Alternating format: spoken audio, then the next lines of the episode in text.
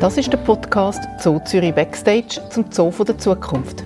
Mit mir, Nicole Schneider vom Kommunikationsteam und dem Zoodirektor Severin Dressen.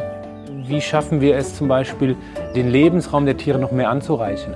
Und in dem Moment, wo ich es natürlich mal regelmäßig unter Wasser setze, ändert sich der Lebensraum komplett für die Tiere. In dieser Folge erfahren ihr, wie der Severin Dresden fürs Tier immer einen Schritt weiter denkt, warum auch ganz stille Orte Teil von seinen Zukunftsvisionen sind und dass er schon als Kind gewusst hat, dass er Zoodirektor möchte werden. Ja, aber das war schon alles auf eine Karte gesetzt.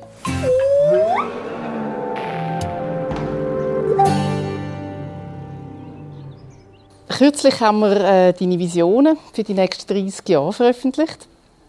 Und das Herzstück von dem Entwicklungsplan sind äh, die neuen acht Lebensräume, wo du möchtest schaffen bis 2050 wie zum Beispiel äh, Pantanal-Voliere für Papageien oder der Kongo für Gorillas und Okapis oder auch sogar eine Meeresküste. Und wer jetzt gar noch nichts gehört hat von dem, das würde ich eigentlich empfehlen, könnt gerade noch mal schnell abschalten und auf unsere Webseite gehen unter zoo.ch Zukunft und da sicher ein bisschen durchklicken. Ja, was ist denn das für ein Moment gewesen, wo du mit all diesen Ideen rausgekommen bist?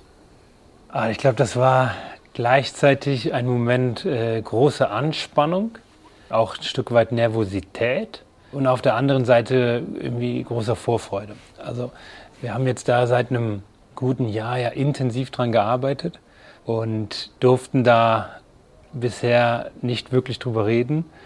Und das heißt, das war jetzt schon so der Punkt, damit konnten wir mit all unseren Ideen jetzt raus.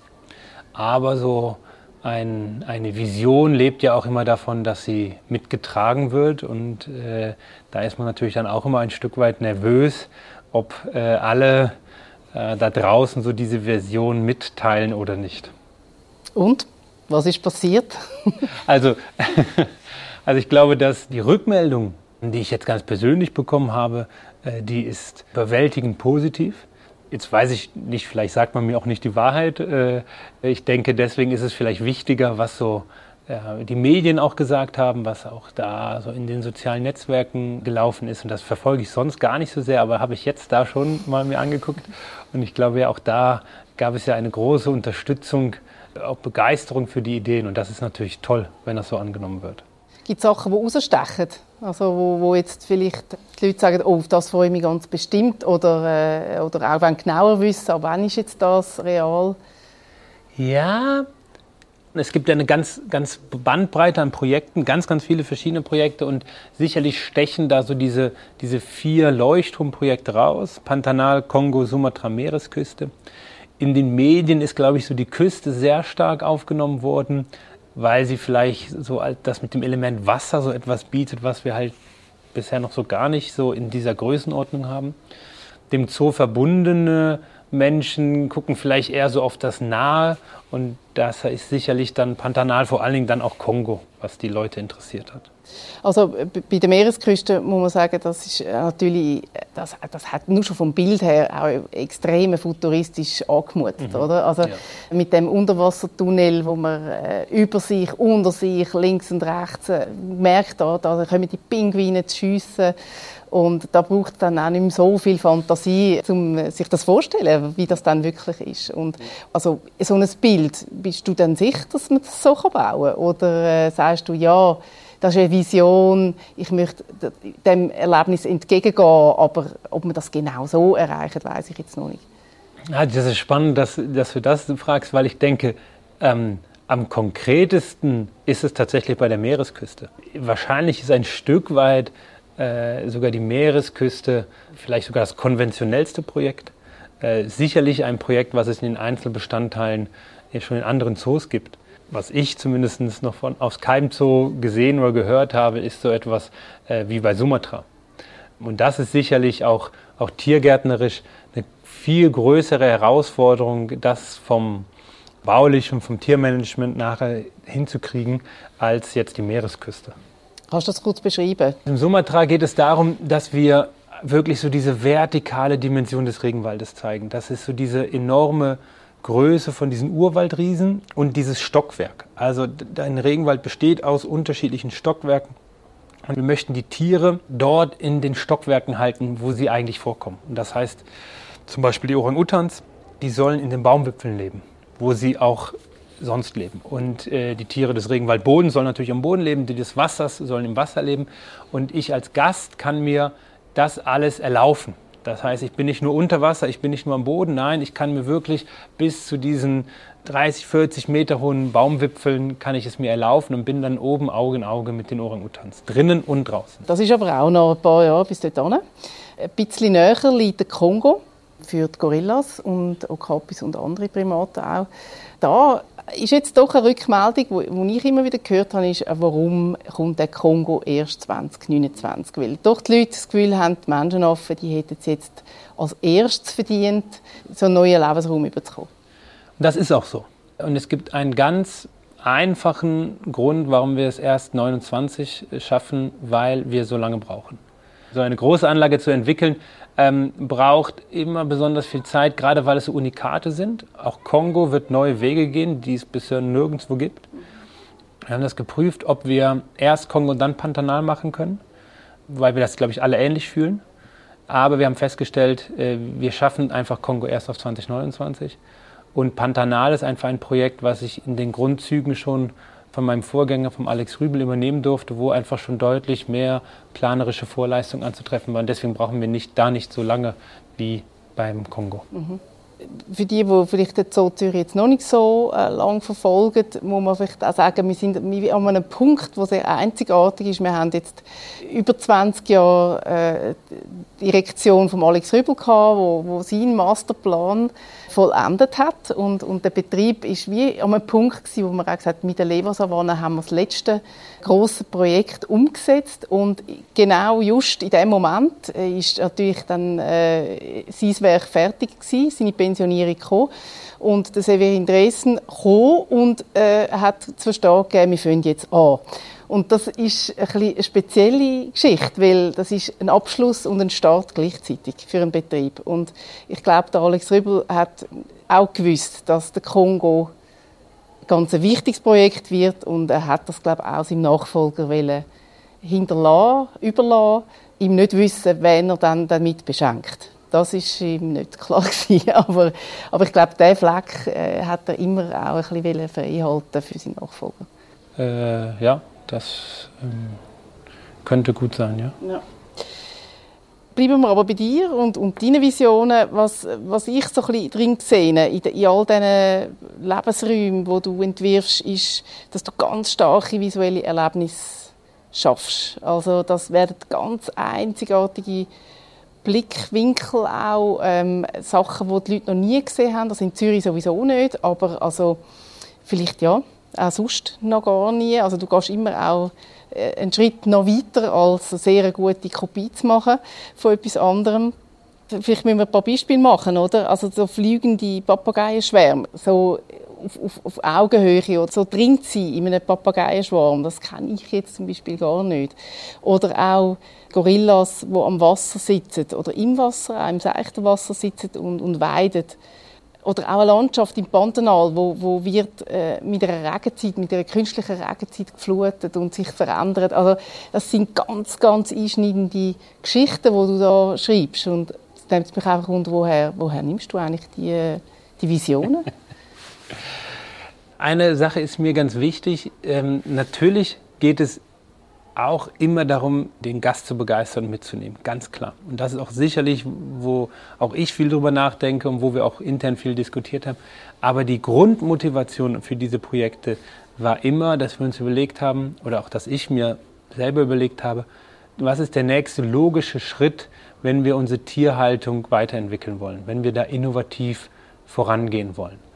Und auch tatsächlich bei bei allen Projekten, jetzt insbesondere natürlich bei diesen Leuchtturmprojekten, die so etwas herausstechen, war das immer so auch der Gedanke dahinter. Also jetzt Pantanal, du hast es eben angesprochen, der logische Schritt ist zum einen, wir wollen einen großen Flugkörper, einen Flugraum schaffen, wo wir einfach, wo, die, wo, wo wir die Vögel auch in Schwärmen halten können, äh, dass sie auch ihr gesamtes komplexes Verhalten ausleben können, dass sie fliegen können und so weiter.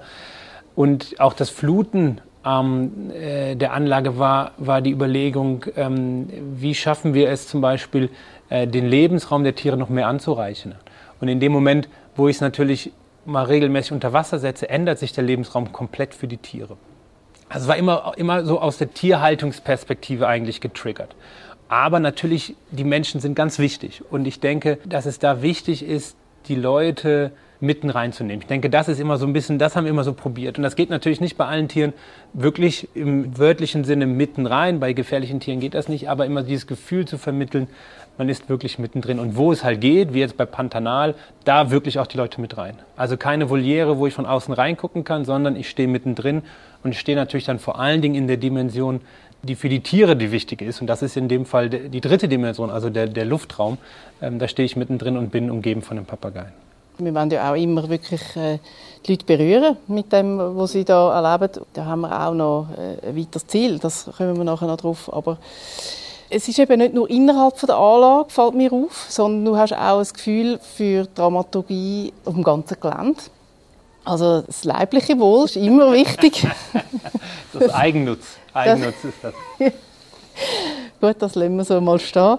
Es geht nicht nur um Kulinarik, es geht natürlich auch darum, dass du möchtest Räume schaffen wo die Leute sich sehr wohl fühlen in, in, in einer ruhigen Umgebung, wo sie sich können, ähm, hingeben können, um etwas in Ruhe zu beobachten, wo man bequem sitzt, wo man entschleunigt.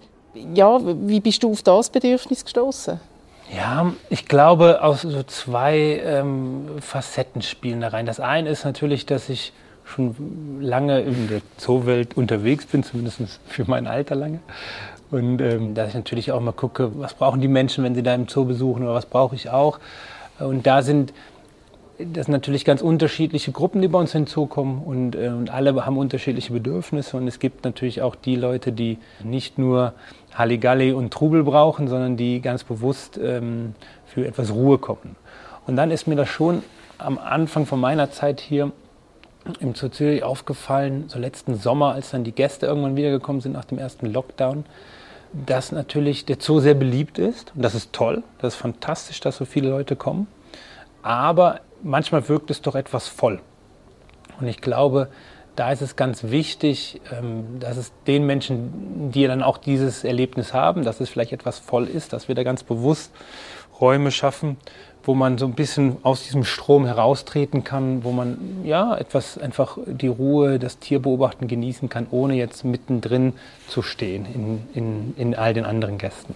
Ja, es ist, es ist tatsächlich etwas, was man auch immer wieder hört von Leuten, die eine Jahreskarte haben, die sagen, oh nein, in die Ferien komme ich nie. Ja. Es entspricht sicher auch erwachsenen Personen, oder, die vielleicht ohne Kind kommen oder die eben nicht die Spielplatz Tour machen, wo viele machen, wo völlig legitim ist, aber wo auch eben ein, neues Erlebnis im gleichen Raum suchen. Das. Ja. Also einer meiner Lieblingsorte tatsächlich ist im, im Zolino. Da gibt es so einen kleinen Teich, der ist so etwas abgeschirmt. Äh, da leben so ein paar Enten und Gänse.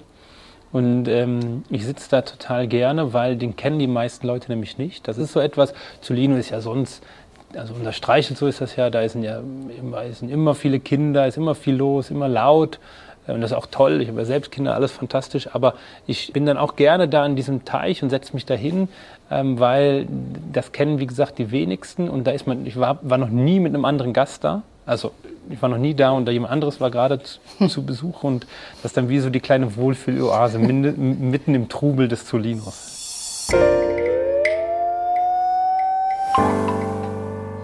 Jetzt haben wir im Zoo haben wir ja ein, ein Spannungsfeld. Oder? Wir haben die Schönheit von dieser Natur, wir haben die Tiere in ihrem Verhalten und auch in der Interaktion zwischen den Tierarten. Also wir sind ja jetzt auch hier in der Levosavanne sitzen wir und schauen raus und es, es macht alles so einen friedlichen und, und einen schönen Eindruck. Und es hat ja aber in unserem Schaffen und in unserer, in unserer Botschaft hat es immer so ein, ein Grundgerüst drin, das verstört und wo uns erinnert an den Grund, warum, wir, warum es uns eigentlich gibt. Nämlich, dass die Natur äh, in der Wildnis eben gar nicht so friedlich und im Einklang ist.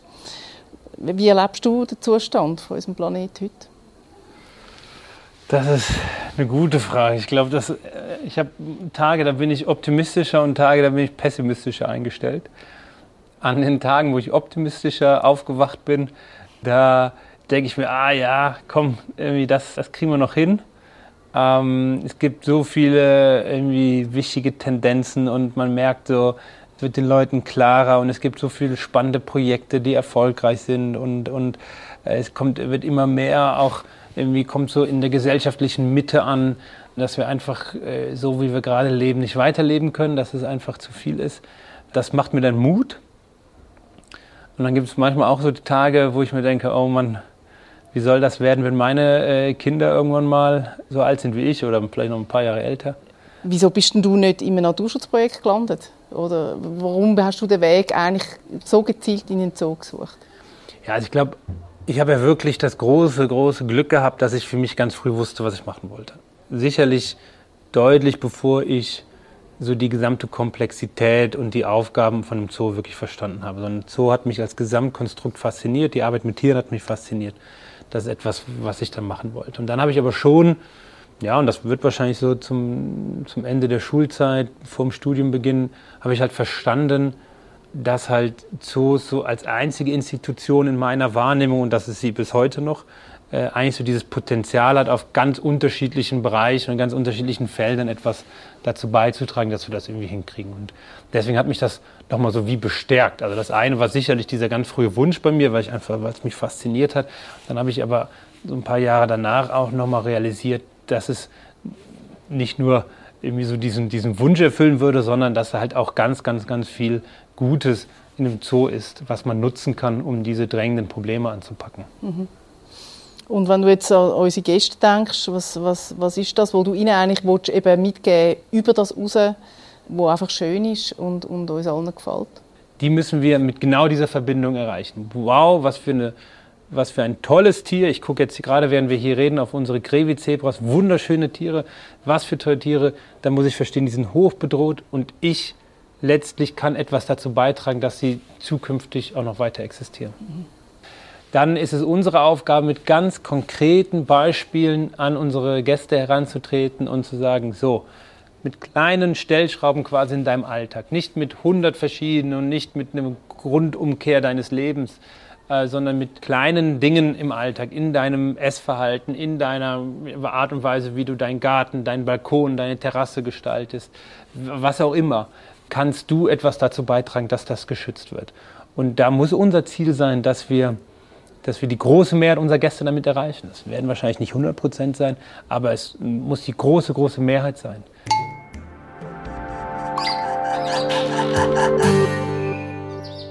Ich habe immer wieder äh, gelesen und gehört äh, von dir in Interviews, dass du eigentlich eben schon als Kind gewusst hast, dass du möchtest Zoodirektor werden. Und jetzt mit 32 hast du das tatsächlich äh, erreicht. Wie wird man eigentlich so zielstrebig Zoodirektor?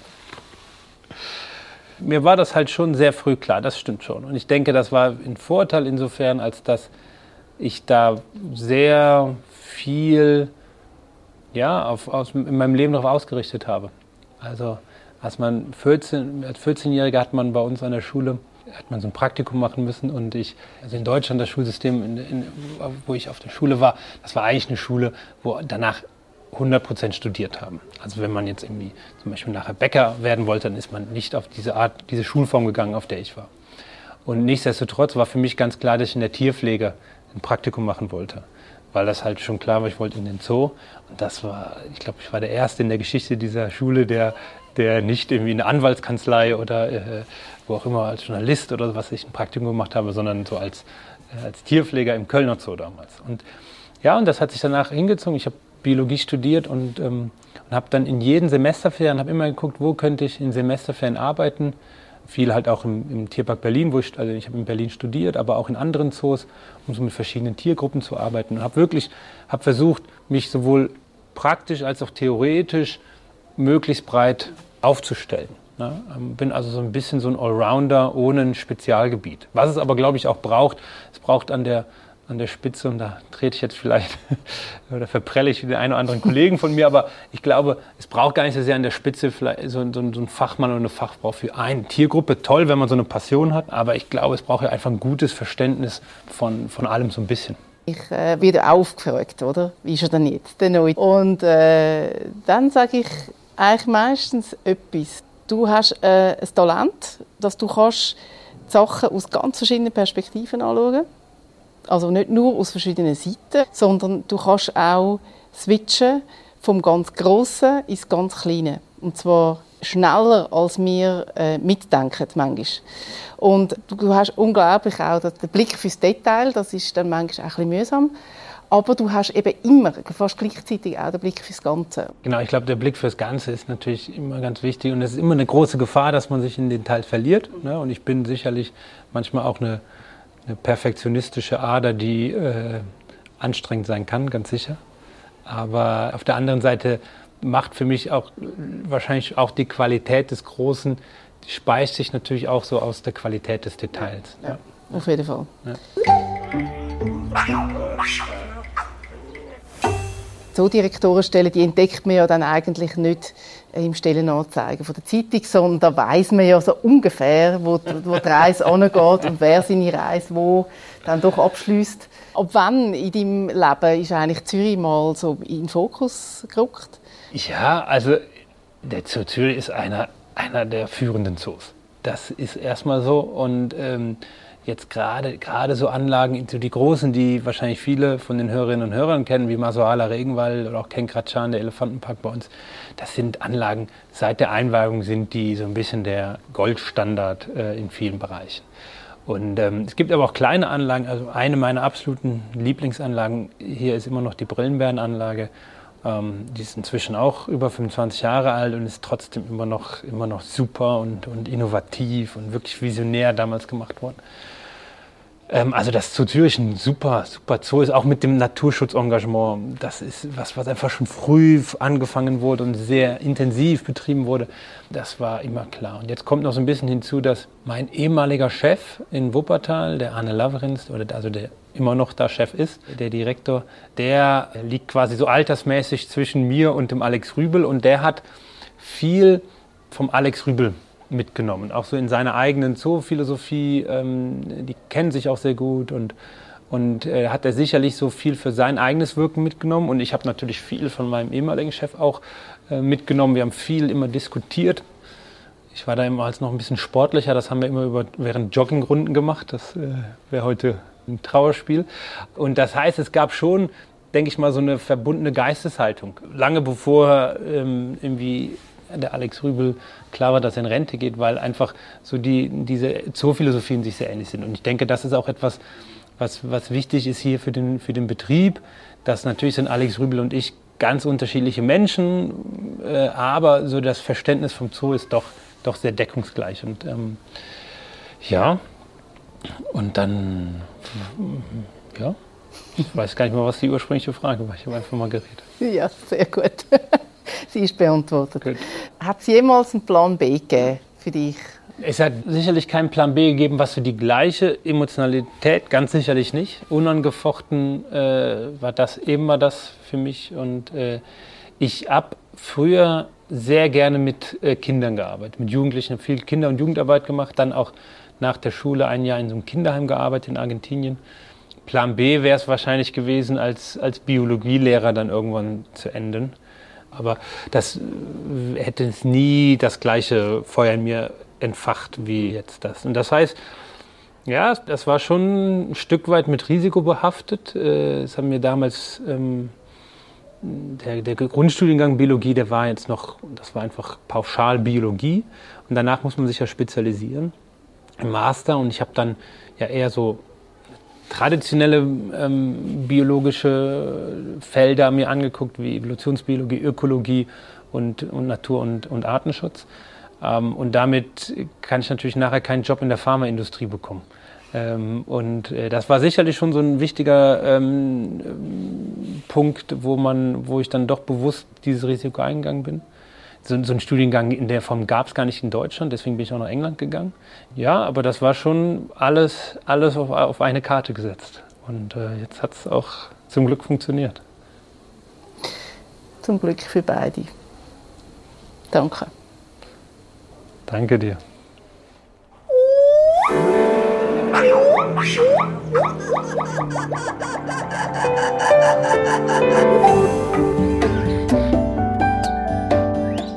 nächsten Folge reden wir über die neue Pantanal-Voliere. Ihr hört, warum der Kurator Basil Fona dort die ganz hohen Stiefel muss anziehen und wie er die vielen Papageien mit künstlicher Intelligenz voneinander unterscheiden will. Alle Folgen zum Zoo der Zukunft findet ihr auf unserer Webseite zoo.ch-podcast.